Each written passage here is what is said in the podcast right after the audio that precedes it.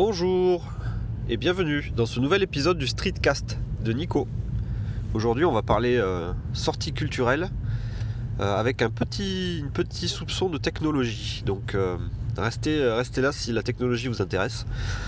donc ce week-end j'ai eu l'occasion d'aller visiter un musée dans la ville de Rodez. Donc Rodez, si vous ne connaissez pas, c'est une ville qui est plutôt dans le, le centre, le sud de la France, en Aveyron, il me semble. Euh, donc c'est à peu près à 1h30, 2h, 2h je pense de Toulouse en remontant vers le nord.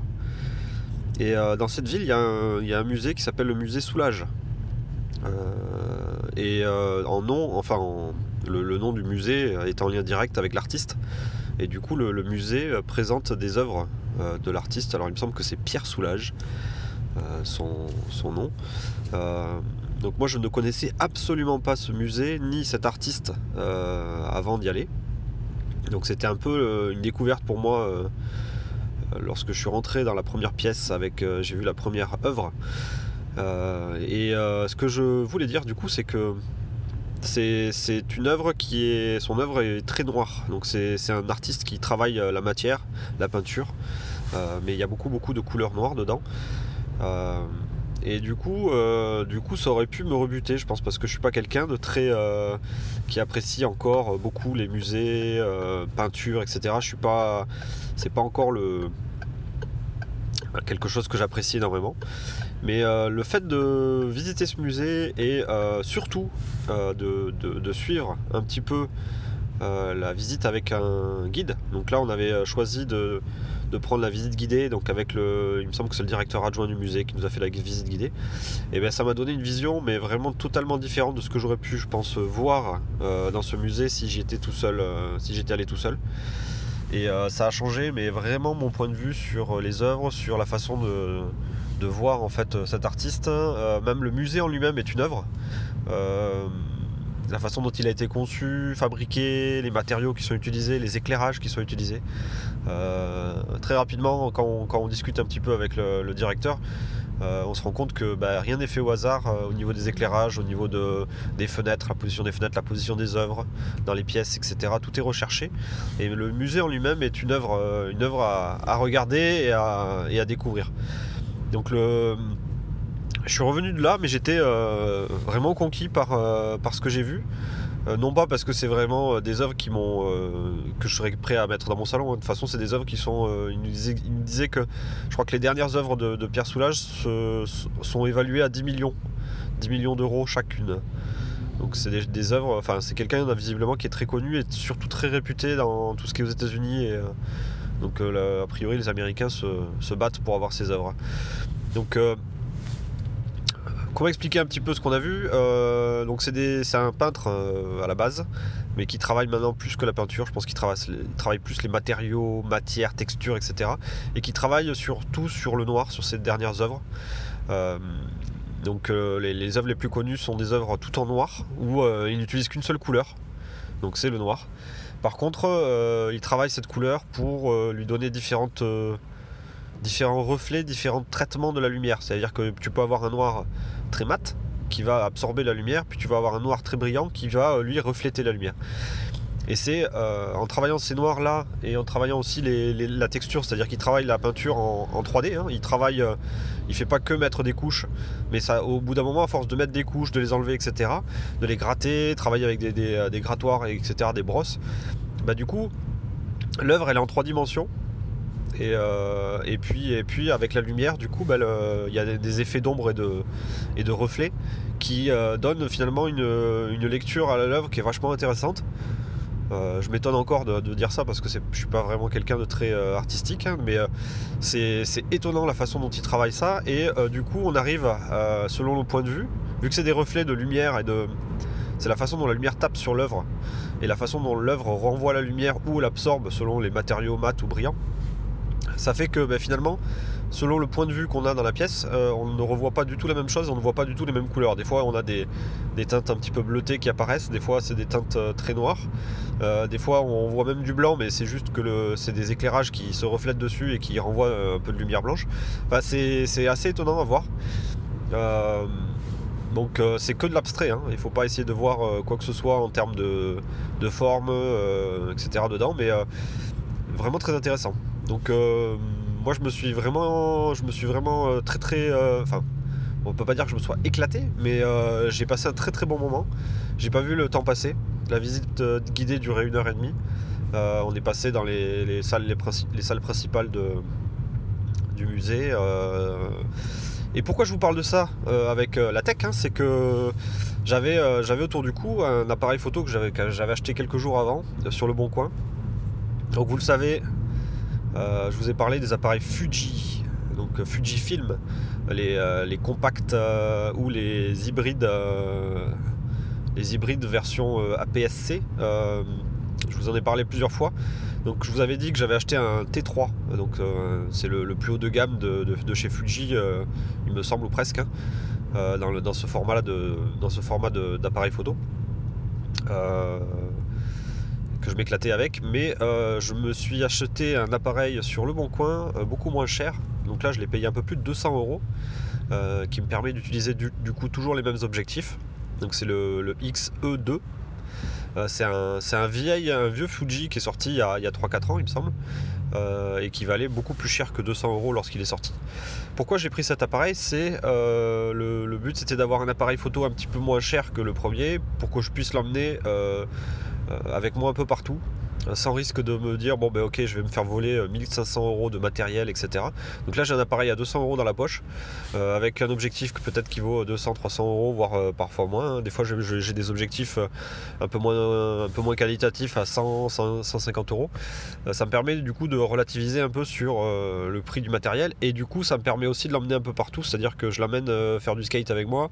Je l'ai à la main quand je fais du one wheel. Donc je me dis que bon ben, si je tombe ben, ok ça peut arriver et je perdrai pas euh, les 1500 euros de, matériel de mon XT3. Donc j'ai acheté ce XE2 et je me suis dit tiens bah, je vais essayer de le tester, de le mettre un petit peu à, l'épreuve pendant quelques jours. Et du coup je l'avais euh, pendant ma visite du, musée. Et, les photos qui sont sorties de cet appareil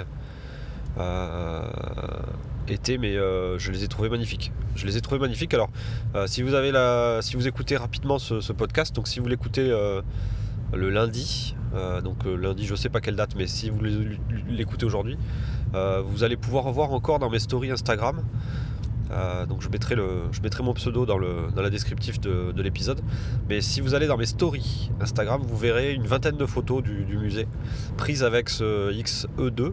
Et j'avais l'objectif de kit, un objectif donc du coup qui est assez standard pour, pour la, la gamme Fuji, donc c'est le 1855. Euh, donc c'est un objectif qui est, zoom, stabilisé, euh, qu'on peut trouver autour de 200-250 euros je pense d'occasion.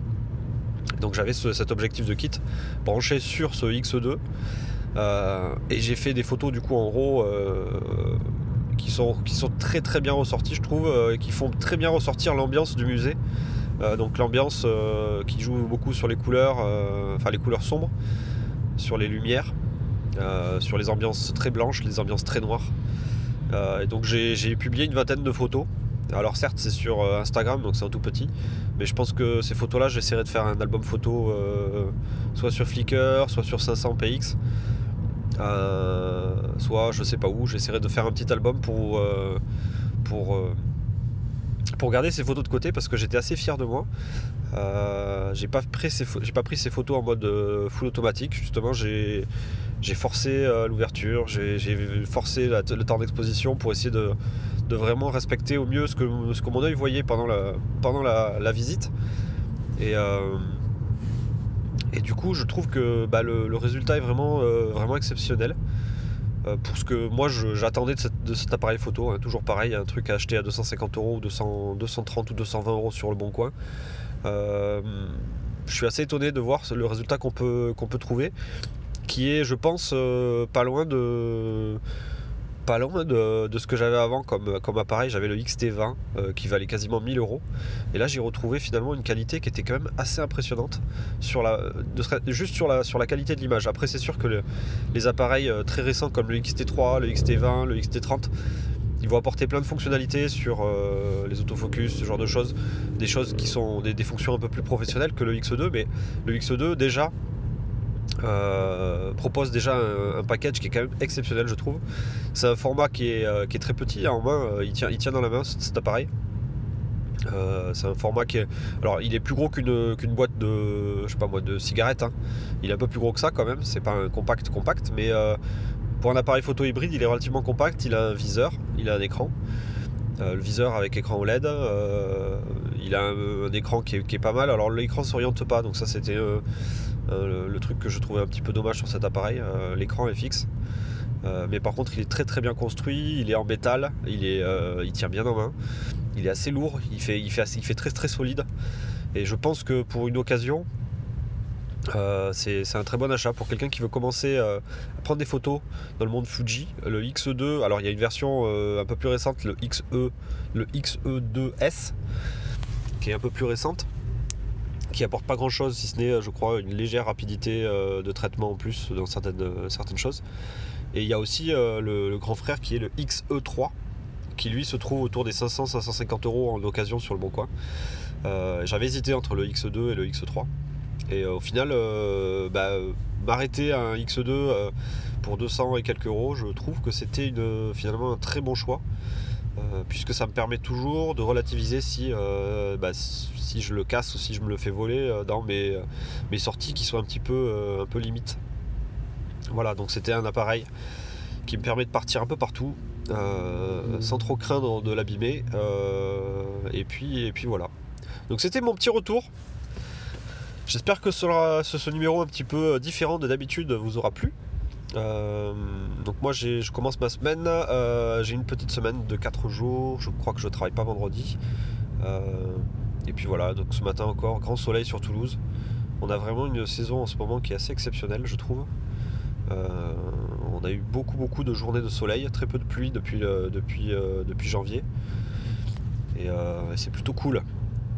Ça me permet de faire du one wheel, de faire des sorties vélo et one wheel euh, le week-end.